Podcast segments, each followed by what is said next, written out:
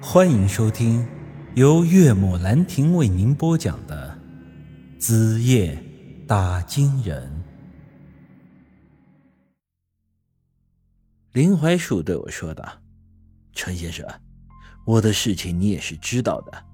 在几年之前，我其实就是个穷小子，而我现在之所以能飞黄腾达，完全是因为遇到了一个贵人。贵人？什么贵人？想当初我和小娟分手之后，我一时间是雄心壮志，拿出自己辛辛苦苦摆地摊五六年的积蓄去做了水产生意，没想到后来却是赔了个底掉，而且还欠下了几十万的外债。我当时是心灰意冷，一时间想不开，就要去跳河。可是啊，就在我跳河前的几分钟，我遇到了这位贵人。他说他是搞风水的，会算命，想要免费给我算上阴卦。我当时还心想，反正自己是马上就要死的人了，就让他算算也没啥，顺便可以看看我林槐树这辈子为什么命这么苦。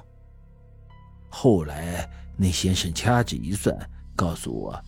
我这是一个假字命，先细后粗。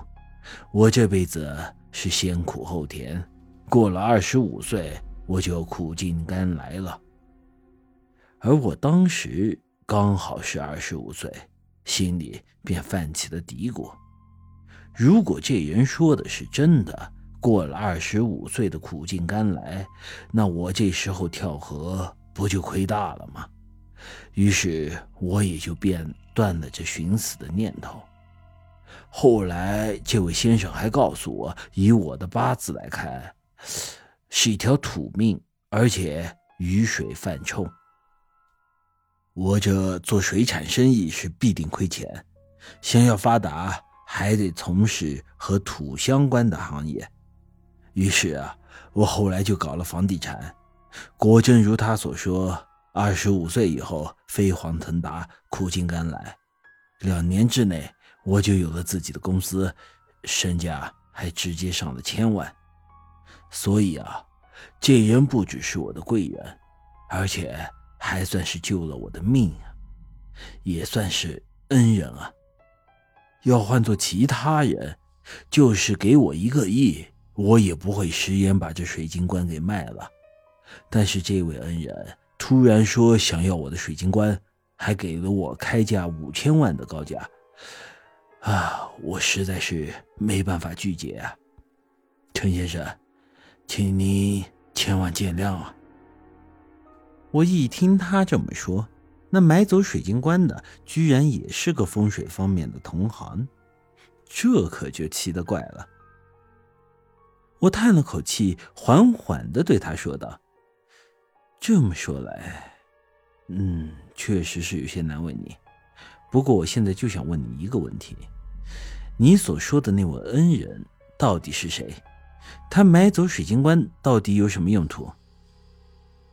杨槐树回道：“他姓杨，单名一个石字。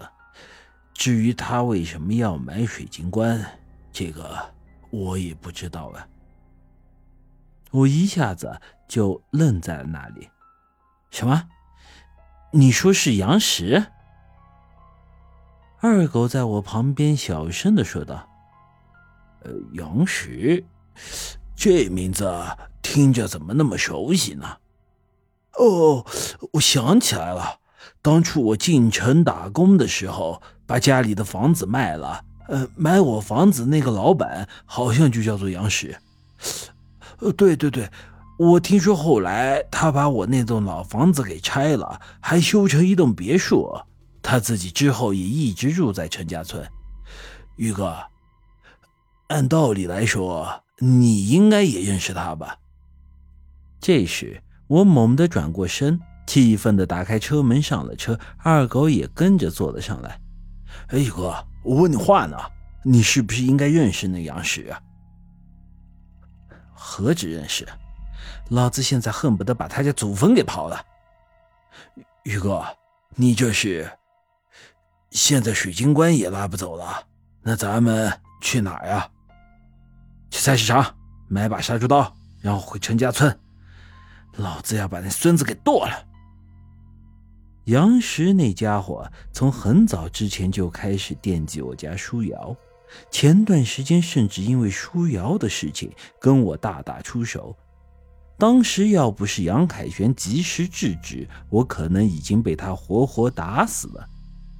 后来我本以为他已经把那贼心思放下了，没想到现在居然给我来了这么一出，把舒瑶的肉身给买走了，作为舒瑶的丈夫。